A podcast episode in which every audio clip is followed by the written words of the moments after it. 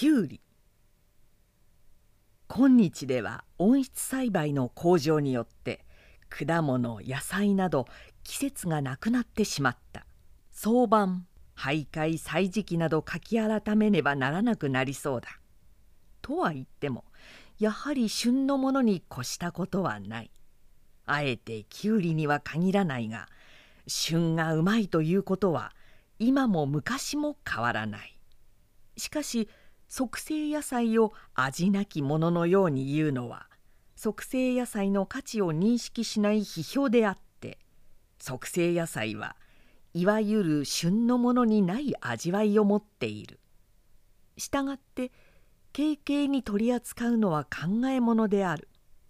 昔は旬のきゅうりという一つのものであったが今日では促成野菜というものができて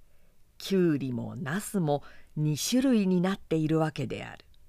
その他にも1が2になっている促成野菜というものは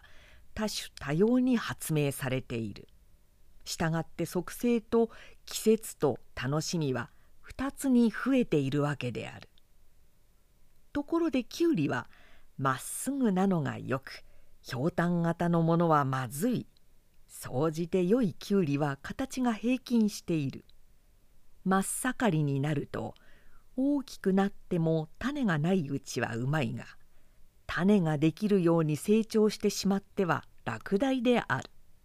一般に温室など利用して作った小さなきゅうり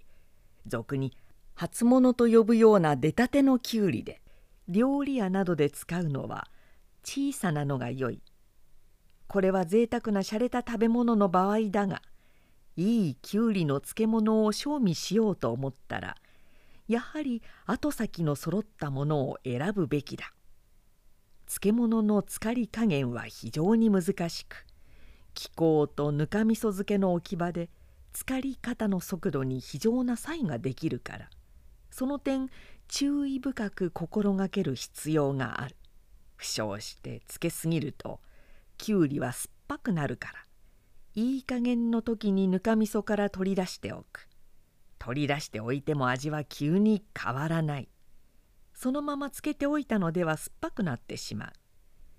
ちょうどいいと思える時に取り出して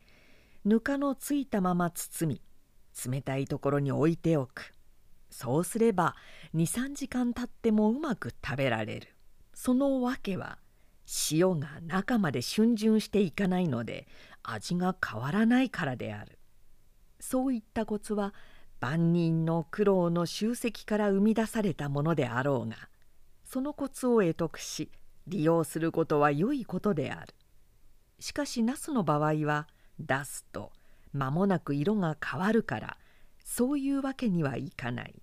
出し置きのきかないナスは適当な時にぬかみそから出して食べることだ。